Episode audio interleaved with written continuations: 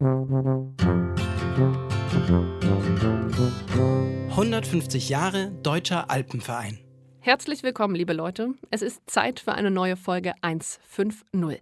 Der Bergpodcast zum 150. Geburtstag des Deutschen Alpenvereins ist zurück und ein Thema darf dabei natürlich nicht fehlen. Das steht nämlich seit 1927 als Vereinszweck auch in der Satzung des DAV. Und zwar geht es um die Erhaltung der Ursprünglichkeit und Schönheit des Hochgebirges. Oder moderner ausgedrückt, um den Natur- und Umweltschutz. Damit hat der DAV eine gesellschaftliche Verantwortung, die heute so wichtig ist wie nie zuvor, den Bergsport fördern, aber gleichzeitig die Natur bewahren und das Klima schützen. Und das Jubiläumsjahr 2019 ist nun also Anlass, noch ein Stückchen mehr Haltung zu zeigen. Denn schließlich ist der Alpenverein anerkannter Naturschutzverband in Deutschland und Österreich. Und deshalb zeigt der DAV unter der Kampagne Nachhaltig handeln, mach's einfach, dass es die kleinen Dinge sein können. Die Dinge, die du einfach tun kannst, die am Ende die Welt ein Stückchen besser machen. Und eben dabei helfen, die Ursprünglichkeit und Schönheit der Alpen zu erhalten.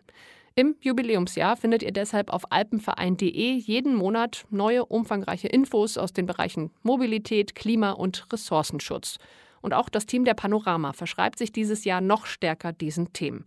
Und besonders gut finde ich ja, dass dort dann auch ganz einfache Tipps und Tricks zu finden sind, wie jeder seinen eigenen Beitrag leisten kann, um Natur und Umwelt zu schützen.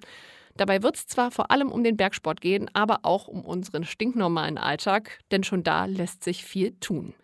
Dazu noch der kleine Hinweis: Nachhaltig handeln, mach's einfach, ist Teil des Projekts Bergsport mit Zukunft. Das wird vom Bayerischen Staatsministerium für Umwelt und Verbraucherschutz gefördert. Und ebenfalls unterstützt wird die Kampagne von VD, das ist ja der offizielle Ausrüster des DAV. Doch wie erhält man nun die Schönheit und Ursprünglichkeit der Bergwelt, wie es ja so schön in der Satzung steht? wenn man gleichzeitig das Bergsteigen und alpine Sportarten fördern will. Denn das ist ja laut Satzung ein weiterer, nicht unwichtiger Vereinszweck des DAV. Und inwieweit widersprechen sich die beiden Vereinszwecke vielleicht auch?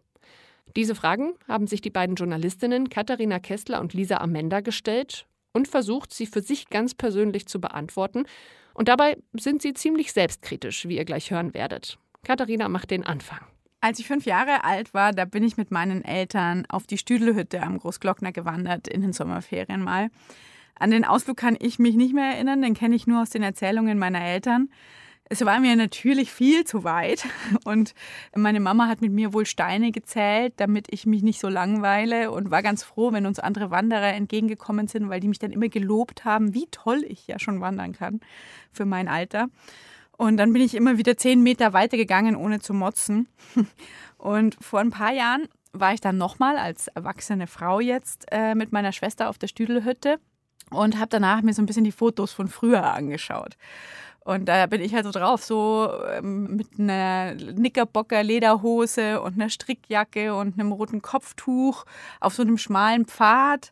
Und dahinter natürlich groß und mächtig der Gipfel von Großglockner und darunter eine riesig große weiße vergletscherte Fläche. Beim Ausflug mit meiner Schwester habe ich aus ziemlich derselben Perspektive wieder Fotos gemacht und habe die dann so ein bisschen verglichen hinterher. Und haben wir dann schon gedacht, okay, also auf den neuen Fotos, da ist das ein breiter angelegter Forstweg. Und natürlich ist auch der Gipfel dahinter, aber darunter ist halt sehr viel weniger weiß als auf den Fotos von früher. Das liegen vielleicht 30 Jahre zwischen den Fotos. Die haben dem Gletscher schon massiv zugesetzt. Und das hat mich echt richtig schockiert, wie sich so ein beeindruckender Berg in nur so wenig Zeit so krass verändern kann. Hast du auch so ein Erlebnis, Lisa? Vielleicht nicht genau so einen einzigen Moment. Mhm. Es war bei mir eher ein schleichender Prozess. Als Kind war ich ziemlich ambitionierte Skifahrerin mhm. und ich war ständig mit dem Allgäuer Skiverband in Trainingslagern unterwegs. Dazu gehörte auch im Hochsommer ein Trainingslager auf dem Rettenbachgletscher in Sölden. Hier gab es selbst im August Schnee ohne Ende, die Gletscherzunge reichte easy bis zum Parkplatz und irgendwie schien es das Normalste der Welt, dass man hier auch im Sommer Skifahren kann. Gedanken habe ich mir darüber eigentlich nie gemacht, bis irgendwann die Trainingslager abgesagt werden mussten. Es gab nicht genügend Schnee, die Gletscherzunge musste abgedeckt werden. Und da habe ich mich das erste Mal gefragt, wie kann es eigentlich dazu kommen? Hm. Später musste man dann auch das legendäre Freeski Camp, äh, das Gap Camp auf der Zugspitze absagen. Hm. Ich war da früher immer mit meinen Freunden an Pfingsten und das stimmte mich schon auch irgendwie nachdenklich. Hm. Hat es dann konkret bei dir sofort was verändert? Dein Erlebnis? Mhm. Also ehrlicherweise nicht plötzlich und auch nicht von heute auf morgen, weil was willst du denn machen? Also du, du stellst es so fest und denkst dir, ja, okay, krass, aber bist auch so machtlos, finde ich. Also das ist auch für mich diese Krux an dem ganzen Thema. Mhm. Du schreibst ja einen Blog, Wild Recreation heißt der und da steht, ich habe ein bisschen rumgeschmökert, dass du die Leute inspirieren willst, ihre freie Zeit wilder zu verbringen. Also rauszugehen und einzutauchen in die Natur. Aber die Artikel, die du schreibst, die drehen sich ja auch viel um dieses Thema, um, um Nachhaltigkeit, darum, wie sich die Berge, wie sich unsere Welt verändern. Wie, wie ist es denn zu deinem Thema geworden oder einem Thema, das dir wichtig ist? Irgendwie hat die Umwelt und die Natur für mich immer schon eine große Rolle gespielt. Also ich komme ursprünglich aus dem Unterallgäu, aus einem 700 Einwohnerdorf. Ich war immer draußen, Mountainbiken, Skifahren und war eigentlich immer in der Natur und ich fand es einfach spannend und habe mich dann dazu entschieden, Geografie zu studieren mhm. und wollte dann mal in der Klimaforschung arbeiten, weil ich es total interessant fand. Aber wollte dann auch immer irgendwie als Texterin und Journalistin arbeiten. Und dann ist halt erstmal die Outdoor-Branche nach dem Master geworden. Und ich habe angefangen, für Ski- und Mountainbike-Magazine zu schreiben. Ich habe im Marketing von einer Outdoor-Firma gearbeitet und hatte doch immer das Gefühl, das ist eigentlich immer das Gleiche. Es dreht mhm. sich um Interviews mit Athleten, Produkttests, Produktvorstellungen. Die Natur kommt eigentlich nur in Reisereportagen vor. Und die Natur, in der wir quasi unseren Sport machen oder wo wir rausgehen, um auch die Berge zu genießen, die findet da eigentlich immer nur so am Rand statt. Mhm. ich gesagt, wieso macht das eigentlich keiner? Und dann habe ich mich irgendwie gefragt, ja, wieso mache ich das denn nicht? Ich habe einen wissenschaftlichen Background und äh, kenne mich im Autosport aus und dann habe ich mich einfach hingesetzt, habe mir eine WordPress-Seite aufgesetzt und habe mal angefangen, bisschen was äh, über Nachhaltigkeit und Autosport zu schreiben. Eigentlich wollte ich damit nur Leute inspirieren, dass nicht ich die Expertin bin, die denen Tipps gibt, sondern ich lerne da auch super viel bei dem ganzen Thema, fordere mich auch oft genug selber und will eigentlich nur die Leute inspirieren, da auch mal drüber nachzudenken. Mhm. Aber du bezeichnest dich äh, in deinem Blog als Aktivistin. Das finde ich ein super Wort, aber das klingt immer so, so wow, Aktivistin. So, die, ich, ich kette mich an Eisenbahnschienen fest. Wie siehst du das? Also was bedeutet Aktivistin sein für dich? Ja, an Eisenbahnschienen oder Bäume würde ich mich manchmal öfter gern festketten. Aber ich, so militant bin ich auch nicht. Also ich will irgendwie eher so ein Gefühl vermitteln und ein Bewusstsein dafür, dass man aktiv auch was machen kann. Irgendwie haben wir doch alle so ein Thema, wo wir uns aktiv dafür einsetzen und mhm. im Herzen sind wir dann quasi alle kleine Aktivisten und ich finde, wir sollten das auch öfter mal zeigen. Mhm. Dazu kommt ja dann auch noch, das hast du ja vorhin schon gesagt, dass du auch einen, einen wissenschaftlichen Background in dem Thema hast. Also du hast Geografie studiert mit den Schwerpunkten globaler Wandel, regionale Nachhaltigkeit und alpine Natur gefahren in München und Innsbruck, richtig? Ja. Hattest du so einen Moment in deinem Studium, der dich besonders aufgeweckt hat, wo du gedacht hast, okay, krass, so, so wie wir jetzt leben, so kann es irgendwie nicht weitergehen? Es gab eine Vorlesung im ersten Semester. Ich kam gerade vollkommen unschuldig aus dem Unterallgäuer Land in die Großstadt nach München, saß dann in diesem wunderschönen Hauptgebäude der LMU und habe eine Vorlesung von einem berühmten Geografieprofessor gehört und da hat er einfach erzählt, ähm, hey, es gibt den Klimawandel, das ist wissenschaftlich erwiesen und wir Menschen sind dran schuld. Das Autofahren, das Fliegen, das fand ich in dem Moment ultra krass aber irgendwie war ich auch einfach noch zu jung dafür. Bin dann rausgegangen, habe mich für den Abend verabredet und bin ins Atomic Café. ja, das kenne ich auch. Also man ist halt auch irgendwie jung so noch. Und als ich ganz klein war, da habe ich auch irgendwann mal eine Umweltgruppe gegründet und gegen den Atomstrom demonstriert und wollte immer zu Greenpeace, die die Tanker angreifen mit Gummibooten. Das fand ich total spannend. Aber irgendwann gibt es dann halt auch noch andere Themen und man hat halt Bock, das Leben zu genießen und verliebt sich und keine Ahnung, weißt du, Geier was alles und kann nicht ständig nur die Welt retten. Ja, total. Du hast dann nach deinem Studium am Institut für interdisziplinäre Gebirgsforschung in Innsbruck gearbeitet. Klingt super spannend. Und auch da ging es um, um Nachhaltigkeit oft. Aber irgendwie war es das auch nicht so richtig, die wissenschaftliche Arbeit. Warum? Ja, also die Projekte, in denen ich mitgearbeitet habe, waren eigentlich super spannend. Es waren von der EU finanzierte Projekte. Da ging es zum einen darum, auch wirklich wissenschaftliche Projekte für Privatpersonen verständlich darzustellen und eine Datenbank zum Beispiel zu schaffen, wo man die Ergebnisse nachschauen kann. Mhm. Aber ich habe dann einfach gemerkt, dass immer nach einer Beendigung von dem Projekt landet es in der Schublade. Und es interessiert keinen mehr. Ja, es interessiert keinen mehr. Und die Wissenschaftler haben da zwar drei Jahre lang Geld damit verdient, aber das war es dann auch. Und die Ergebnisse landen irgendwo, wurden vielleicht mal auf einer internationalen Konferenz vorgestellt, aber sonst bekommt da eigentlich niemand davon mit. Ich hatte irgendwie das Gefühl, wir beschäftigen uns da schon mit Themen, die auch quasi die normalen Menschen interessieren sollten. Und dass wir als Wissenschaftler natürlich die Probleme kennen und wir weisen ja in gewisser Weise darauf hin, aber halt nur in Fachzeitschriften und die mhm. breite Öffentlichkeit kriegt da, da halt nur am Rande was mit. Davon mit, ja. Aber äh, hast du eine Idee, wie man die breite Öffentlichkeit überhaupt erreicht? Also die normalen Menschen, wenn man so sagen möchte? Weil, also so als, als Journalistin habe ich schon das Gefühl, dass die wirklich wichtigen Themen voll oft einfach untergehen. Ja, ich glaube, jetzt kommt ein bisschen verstärkt das Thema auch ja. auf, dass der Journalismus jetzt zum Beispiel auch den Klimawandel aufgreift ja. und dass mehrere Tageszeitungen darüber berichten. Aber ich glaube, irgendwie erreicht man am besten halt immer noch eine oder seine eigene Zielgruppe. Wenn man selbst Mountainbiker ist, Skifahrer, Wanderer, Kletterer mhm. und dann zum Beispiel Wege aufzeigt, wie man das umweltbewusster gestalten könnte, dann glauben die Menschen einem das auch eher wenn man nicht der Wissenschaftler ist, der vor denen steht mit erhobenem Zeigefinger und sagt, hey, ihr macht alles falsch, ihr seid dran schuld, sondern sagt, boah, ich bin auch Mountainbiker und ich stehe da auch drin und sage, ich mache das total gern oder ich gehe total gern Skifahren, aber irgendwie ist mir auch die Umwelt wichtig, dann glauben das glaubwürdiger halt ja. auch, ne? Ja. Ich finde es zum Beispiel deswegen auch so gut, wie das die US-Freeskierin Caroline Gleich macht oder die Fotografin Meg Haywood Sullivan. Mhm die sind Outdoor-Sportler, sind immer unterwegs, aber sie haben halt auf ihren Instagram-Kanälen auch Sachen oder Themen, die umweltspezifisch sind. Und die sagen auch, was man unternehmen könnte. Und ich glaube, so jemand erreicht dann jemand auch leichter, mhm. als wenn das wieder irgendeine gehobene wissenschaftliche Person im Elfenbeinturm macht. Mhm. Jetzt im Moment finde ich es ja schon irgendwie so ein bisschen krass, weil bis jetzt war der Winter ja wirklich großartig und, und da könnte man ja schon mal schnell die Augen davor verschließen, dass, dass es den gibt, den Klimawandel und sich denken, oh ja, ist ja eigentlich gerade ganz schön und, und dass auch unser Verhalten der Umwelt, den Bergen, dem Klima schadet.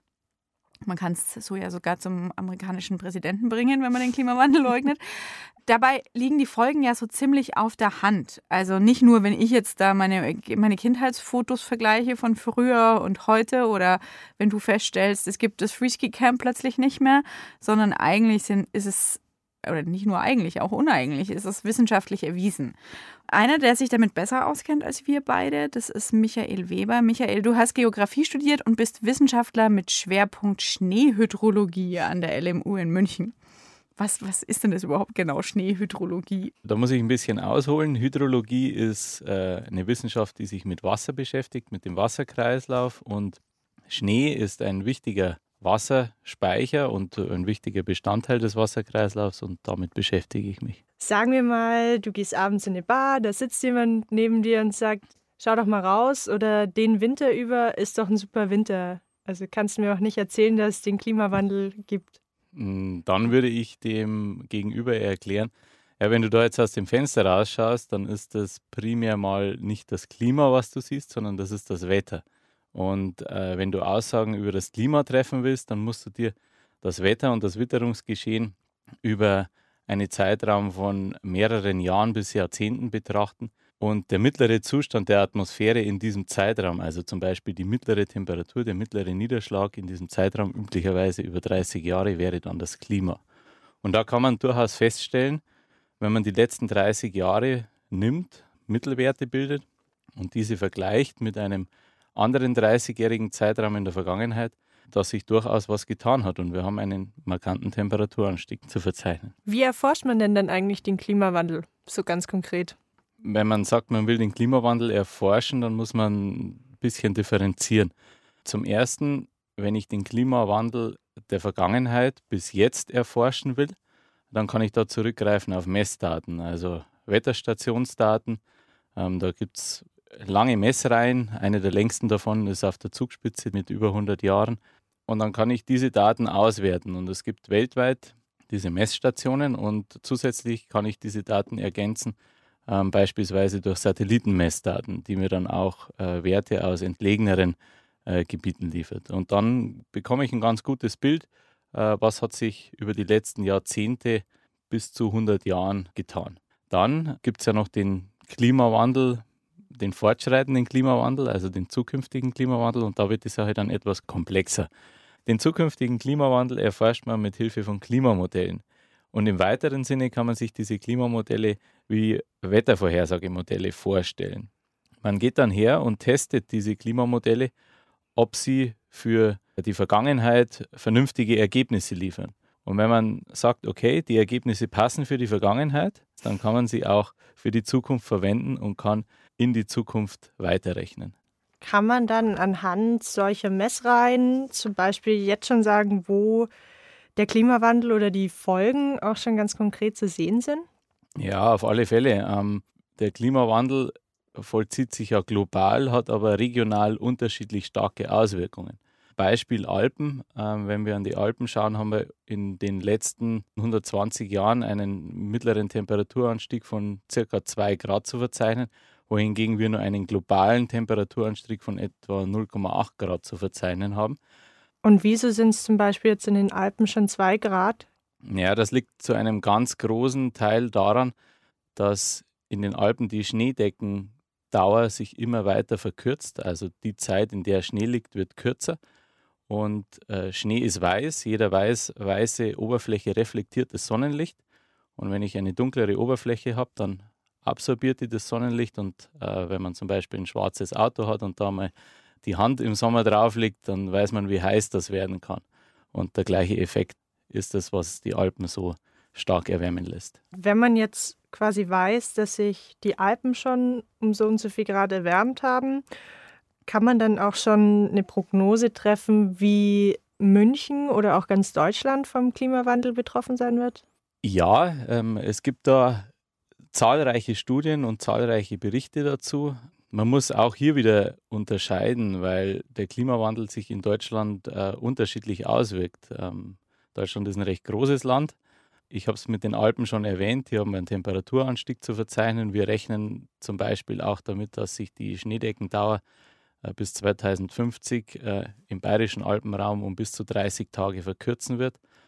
Analog dazu werden in München oder ganz Deutschland äh, die Winter kürzer, aber auch feuchter. Es wird mehr Niederschlag im Winter geben. Ähm, auf der anderen Seite äh, sind wesentlich wärmere und trockenere Sommer zu erwarten. Und ähm, besonders betroffen von diesen trockenen Sommern wird der Osten Deutschlands sein, ähm, der verstärkt mit Dürren zu kämpfen haben wird. Was glaubst du jetzt persönlich, was begünstigt denn an unserem Verhalten den Klimawandel? Definitiv äh, muss man sagen, dass das ja, am meisten Ausschlaggebende an unserem Verhalten unser Konsumverhalten ist. Sei es der Konsum von Nahrungsmitteln, Fleisch zum Beispiel, oder auch der Konsum von Kleidung, von Freizeit, von Mobilität das ist einfach das, was unser Klima am, oder auch unsere Natur am meisten schädigt, weil wir hier einfach äh, über unsere Verhältnisse leben. Ist dann die Lösung kompletter Verzicht oder gibt es noch ein bisschen Spielraum, wo wir uns bewegen können, deiner Meinung nach? Ich würde jetzt nicht sagen, kompletter Verzicht ist die Lösung, sondern wir müssen bewusst auf bestimmte Dinge verzichten. Ich muss nicht jeden Tag Fleisch essen zum Beispiel. Dann ist schon viel gewonnen. Ich muss nicht für unter fünf Kilometer das Auto nehmen, dann ist auch schon viel gewonnen. Also um es runterzubrechen, man muss sich seiner Taten und seiner Folgen bewusst sein und sollte einfach Fehler vermeiden, weil jeder Fehler zum Beispiel eine Jacke, die ich mir kaufe und die mir dann doch nicht gefällt und äh, die schmeiße ich weg, hat massive Auswirkungen aufs Klima und auch auf die Natur im Allgemeinen. Jetzt weiß ich ja, dass du selber leidenschaftlicher Skifahrer bist. Wie kriegst du das denn jetzt mit deinem Gewissen vereinbart? Ja, das ist eine schwierige Frage, die ich mir selber auch schon öfter gestellt habe und ich kann leider keine hundertprozentige Antwort geben. Klar, ich gehe leidenschaftlich gern Skifahren, und weiß, dass sich das nicht immer mit dem Ideal verträgt, wie man sich verhalten sollte. Aber ich versuche auch hier eben die Fehler zu minimieren und äh, beispielsweise fahre ich nie alleine äh, los und setze mich ins mhm. Auto, immer mit Fahrgemeinschaften. Dann ähm, kompensiere ich meinen CO2-Ausstoß, den ich durchs Auto erzeuge. Ich reise, wenn es immer irgendwie geht, äh, mit dem Bus an ins Skigebiet. Ich verzichte zum Beispiel auch komplett auf reine Kunstschneepisten. Also ich gehe nur dann Skifahren, wenn es auch wirklich den Schnee dazu hat. Mhm. Ja, das wären so die wichtigsten Punkte, auf die ich schaue. Ja, das Thema mit dem Skifahren, das kennen wir auch ganz gut, die Lisa und ich. Danke, Michael, dass du da warst. Danke für deine Zeit und für die Einblicke in die nicht ganz so einfache und manchmal ganz schön komplexe Klimaforschung. Gern geschehen. Ja, wir fahren auch ganz gern Ski. Ähm, und ich kann so ziemlich auf alles verzichten, aber beim Skifahren schränke ich mich echt ungern ein. Also ich bin schon um die halbe Welt geflogen, leider zum Skifahren, und habe mich auch schon in eine Heli gesetzt. Ja, das gibt jetzt nicht gerade Sterne auf meinem Ökokonto, aber das musste in dem Fall auch einfach unbedingt sein. Wie, wie machst du das denn? Wie gehst du damit um, dass deine große Leidenschaft ja auch äh, nicht gerade der Umwelt einen Gefallen tut?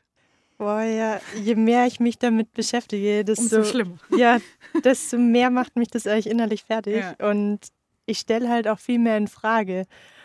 Manchmal wird mir das zu viel, dann will ich nicht über die Folgen nachdenken, über Auswirkungen und ob ich jetzt mit dem Auto fahren soll oder ob ich noch fünf Mitfahrer mitnehmen soll.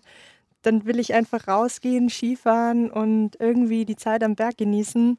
Oder mich vielleicht auf dem Sofa verstecken und warten, bis jemand die Lösung für mich parat hat. Mhm. und es ist halt irgendwie, Skifahren gehört für mich halt so einfach dazu. Ich mache das, seit ich drei Jahre alt bin und da gehören auch Saisonkarten dazu, neues Equipment und da bin ich dann doch nicht mehr dieser militante Umweltschützer, der ich gern sein würde. da kommt dann dieser Outdoor-Sportler durch und Vielleicht passt da dann auch irgendwie dieser amerikanische modische Begriff Outdoor Advocate ein bisschen besser, dass man sich quasi einfach gerne draußen bewegt, gerne mhm. die Natur auch als diesen Playground benutzt, wie man es so schön sagt, und aber trotzdem sich für die Natur einsetzt und dass es eben nicht ganz so militant sein muss und man nicht gleich der Birkenstock tragende Öko ist, der im Klischee. Sommer noch hm. Wollsocken drin anhat. Und ich muss auch sagen, ich bin nie zum Skifahren viel um die Welt geflogen.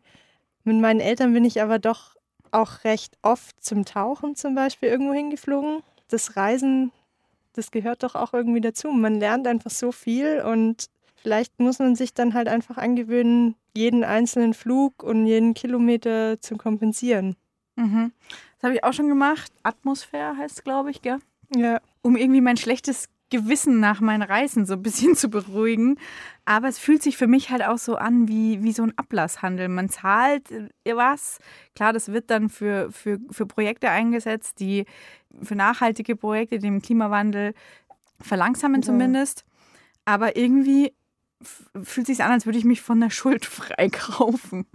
Ja, was anderes ist es ja nicht, oder? Ja. Also wir waschen quasi unser Gewissen rein, indem wir ein paar Euro an Klimaschutzorganisationen spenden, die unsere Flugkilometer in Bäume, Bäume umwandeln. Und eigentlich finde ich es auch so hart, aber es ist ja auch besser als gar nichts, oder? Mhm. Also wie wenn wir uns jetzt nur ins Flugzeug setzen würden und fröhlich durch die Welt fliegen. Aber vielleicht müssen wir halt anfangen, uns bewusst darüber zu sein, dass es halt kein Freifahrtschein ist. Und deswegen wäre ich eigentlich dafür, dass Fliegen wieder so was Besonderes wird, so was Luxuriöses, wo man sich drauf freut mhm. und wo man nicht jedes Wochenende in eine andere Stadt fliegt, sondern einfach das mal alle paar Jahre macht. Mhm. Ich fände es auch gut, wenn es wieder teurer würde, weil ich glaube, ich habe heute erst so eine Schlagzeile gelesen, wo es darum ging, ob wir jetzt wirklich die Welt damit retten, dass wir nachhaltig einkaufen und mit dem Rad in die Arbeit fahren und dass das halt nur ein Teil sein kann und dass auf der anderen Seite schon klare Verbote, Gesetze und, und, und ja, Regulation der Regierungen auch stehen müssen, um uns zu erziehen. Natürlich, und das macht es den Menschen ja auch leichter, weil ja. so liegt die Schuld quasi direkt bei ihnen mhm. und sie müssen ihr Leben ändern. Und so lenkt vielleicht die Regierung in die richtige nee, Bahn. Genau. Aber es ist ja trotzdem so, dass wir irgendwo anfangen müssen. Und, und ich glaube schon oder ich hoffe zumindest, dass auch die kleinen Dinge helfen können. Auch der DAV hat sich dieser Idee verschrieben. Es gibt nämlich eine Kampagne Nachhaltig leben, mach's einfach, heißt die. Und da will der Alpenverein seinen Mitgliedern zeigen, dass es eben gerade die kleinen Dinge sind, die die Welt verändern. Und es ist auch gar nicht so schwer ist, die umzusetzen oder dass man dann nicht immer gleich auf irgendwas total Großes verzichten muss. Und voll viele machen auch voll viel schon richtig. Wir haben im Insta-Feed vom Deutschen Alpenverein eine kleine Social-Media-Umfrage gestartet. Und da schreiben total viele, dass sie zum Beispiel, wenn sie unterwegs sind, herumliegenden Müll einsammeln. Zum Beispiel jemand, dessen Feed heißt Kraftaufwand oder Carolino 8 oder, oh Gott, kompliziert, aber Crab Lincoln oder so. es ist scheinbar tatsächlich ein echtes Problem und das kriegen gerade die Hüttenwirte mit. Und Katrin und Florian, die Hüttenwirte von der Freiburger Hütte im Lechquellengebirge in Vorarlberg, die haben zum Beispiel auch damit zu kämpfen. Und wir haben vorhin äh, mal kurz mit ihnen telefoniert. Wir haben ja die Ravensburger vorher gemacht, fünf Jahre, und da war das das Ärgste, was passiert ist, hat auf einmal die, die Klospülung nicht mehr funktioniert. Da war der komplette Spülkasten mit Müll vollgestopft, zum. Beispiel. Ja, und so halt sonst normale Sachen wie einfach den Müll ums Eck mhm. irgendwo verstecken, dass ihn keiner sieht. Wir sagen natürlich an die Leute immer, wenn sie oben kommen, dass sie den Müll wieder mit runternehmen. Manche sind einsichtig, aber die, der Großteil ist nicht mehr so, ja, das gibt es ja nicht, dass da heroben keinen Mülleimer gibt für sie. Wir sagen halt immer, ja, man, wir sind nicht umsonst heroben und jeder mag die Natur, jeder liebt die Natur eigentlich an sich und dann mit dem Argument quasi kriegen wir dann im Endeffekt fast alle, wenn wir sagen, ja, es soll so bleiben, wie es ist. Und die Natur gehört ja uns allen. Das heißt, wir schauen einfach immer, dass, dass sie sauber bleibt. Ob das jetzt mein Müll ist oder nicht, das muss mir wurscht sein. Es ist unsere Natur und da müssen wir einfach alle wirklich drauf schauen. Hast du das Gefühl, dass, dass das Bewusstsein gewachsen ist bei den Leuten für die Problematik oder eher gerade nicht? Es wird schon mehr natürlich, weil es in den Medien viel mehr aufgebauscht wird als wie früher. Und bei der jüngeren Generation merkt man es natürlich auch. Also die, die sind da schon sehr gut dran, sagen wir mal so. Nur bei den meisten scheitert es halt daran, dass sie nicht wissen, wie sie es umsetzen sollen, im Alltag vor allem. Und deshalb machen wir das auch, wie wir arbeiten, relativ öffentlich, dass einfach jeder mitkriegt, dass es auch in einem großen Betrieb so funktioniert. Der vorige Hüttenwirt, der hat zum Beispiel Backermilch gekauft. Obwohl die nächste Alp, wo die Viecher melkt, die ist einen Kilometer weit weg, also direkt um den See. Und der hat einfach pro Woche mindestens 10 Säcke Plastikmüll wieder runtergeführt. Also er hat es zuerst aufgeführt und dann natürlich wieder runter. Und da sind wir halt, was die wir arbeiten halt mit den Alpen auch zusammen mit den Bauern. Das kriegen wir direkt in der Milchkanne. Und wir haben in zwei Wochen vier Plastiksäcke.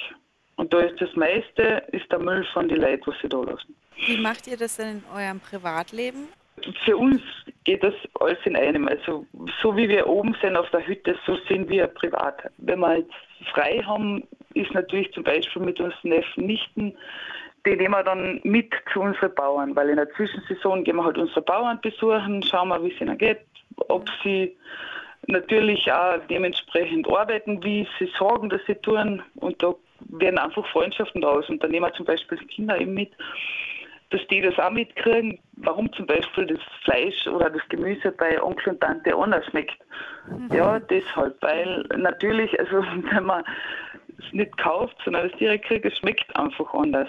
Und was wir auch versuchen privat, das wollen wir eigentlich auf die Hitten abbringen, ist einfach wenig Fleisch essen beziehungsweise halt nur das, wo wir wissen, wo es herkommt. Das wäre eine Idee heuer für mich, muss ich sagen, an so einem vegetarischen Tag. Ich wollte es einmal in der Woche machen. Mein Mann sagt, ja, das ist zu viel, das werden die Leute nicht, aber nicht akzeptieren. Aber ich sage halt, ja, dann probieren wir es, fangen wir mal mit einmal im Monat an, dass wir wirklich von Frühstück bis Abendessen nur vegetarisch haben zur Auswahl. Ich glaube, das wird hundertprozentig gut funktionieren. Wie kam es denn überhaupt dazu, dass ihr diesem Thema so viel Raum einräumt? Also mir ist es ein bisschen in die Wiege gelegt worden. Ich bin auf einem Biobauernhof aufgewachsen. Und wenn du am Bauernhof aufwachst und mit Tieren aufwachst, siehst du die Welt von Anfang an ein bisschen anders und wo es vielleicht falsch läuft. Es ist ja eigentlich logisch, wenn man so arbeitet. Und das heißt, es war nicht weit weg, dass der Flo da dann mitzieht. Er ist Koch und er weiß, okay, ja, von einem guten Produkt kommt was Gutes raus. Also, wer seine Brotzeit ganz einfach in einer Brotzeitbox aus Metall transportiert und nicht in Alufolie oder Plastik und es dann auf der Hütte liegen lässt, der tut schon eine ganze Menge und hilft eben auch den Hüttenwirten. Und das ist jetzt auch nicht so schwierig, sondern relativ einfach zu machen. Eine andere Möglichkeit hat zum Beispiel Happy Adventurer auf Instagram vorgeschlagen. Es sind Tücher, die mit Wachs beschichtet sind. Finde ich eigentlich auch eine, eine coole Idee. Und sie kauft auch ihre Outdoor-Klamotten zum Teil Secondhand. Das fällt mir ja schon eher schwer, muss ich zugeben, weil ich ja schon gerne neue Sachen habe, die dann genau die Farbe haben, die ich gerne hätte.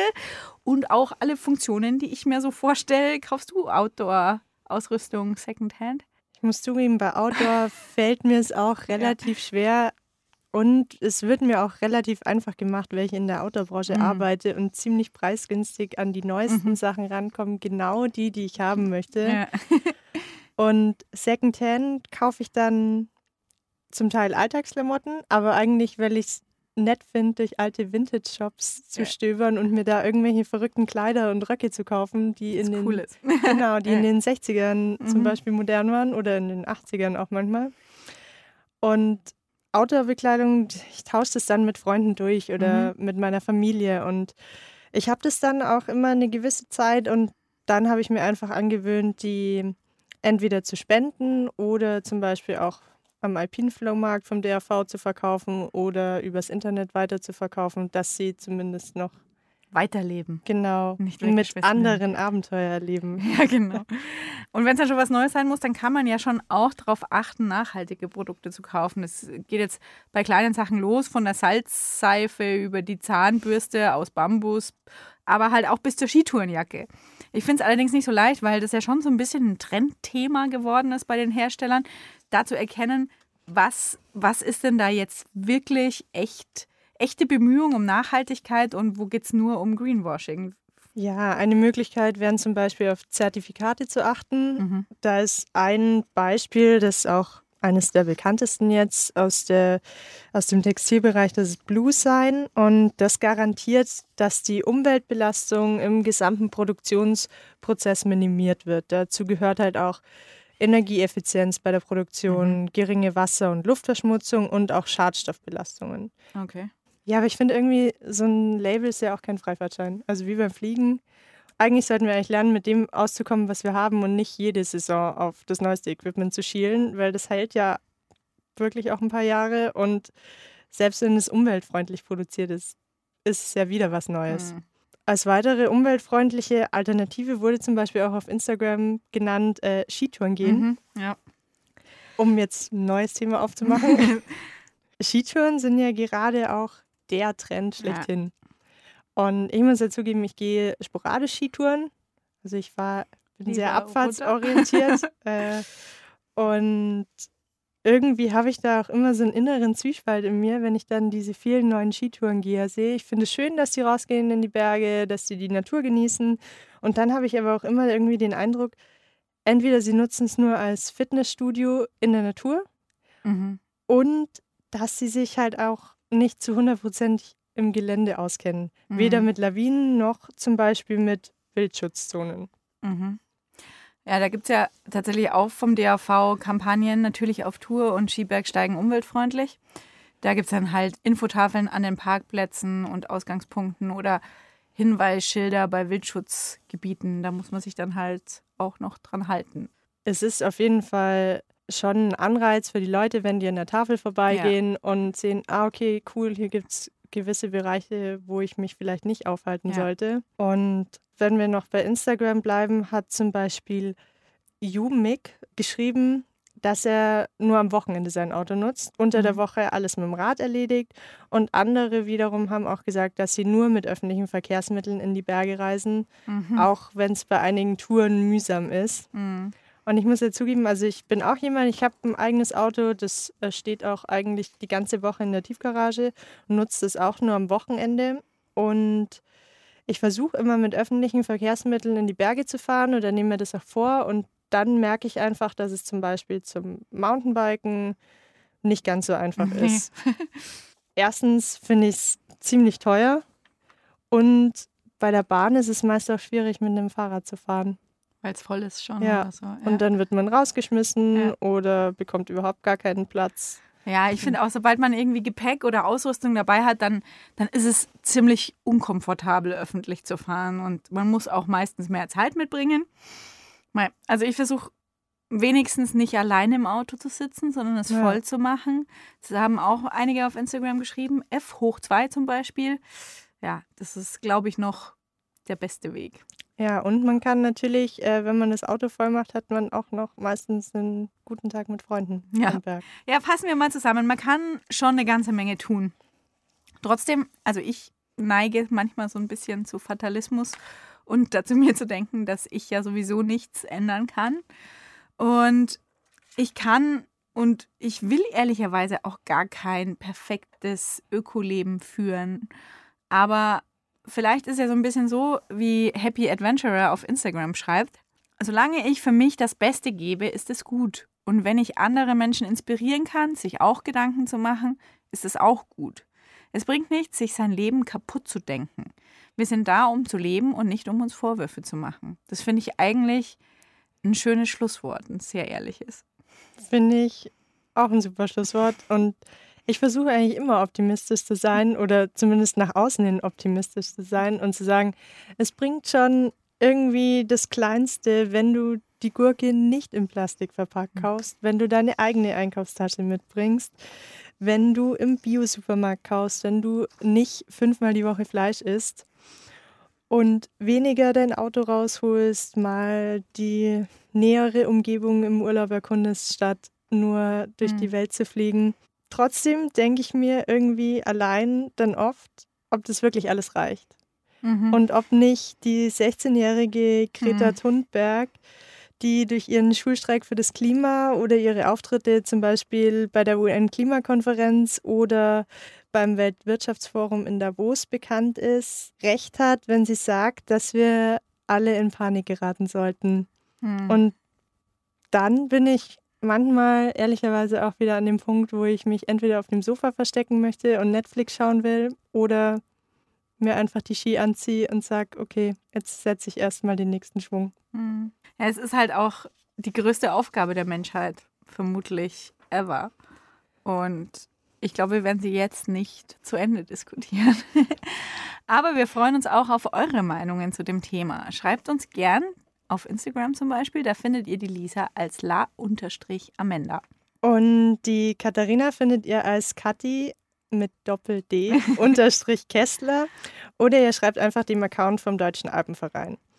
Das war's von uns. Wir sagen danke fürs Zuhören und bleibt der Podcast-Reihe vom DAV treu. Da wird es noch ein paar weitere Folgen zum Thema Nachhaltigkeit geben. Lisa Amenda und Katharina Kessler waren das. Da gab es so einiges in Sachen Nachhaltigkeit zu besprechen.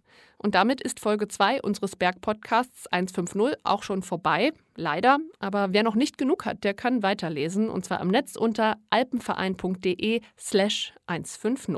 Ich wünsche viel Spaß beim Entdecken. Und in der nächsten Folge wird es dann übrigens richtig sportlich. Urs Stöcker, der Nationaltrainer des DAV-Kaders, spricht mit uns über Mentaltricks beim Klettern und darüber, wie er sein Fokusteam auf die Olympischen Spiele 2020 in Tokio vorbereitet. Denn da wird Klettern ja erstmals olympisch sein. Und er hat uns auch verraten, wie ihn sein Trainerjob als Person so verändert hat. Bis dahin sage ich, bleibt nachhaltig sportlich und auf Wiederhören. 150 Jahre Deutscher Alpenverein.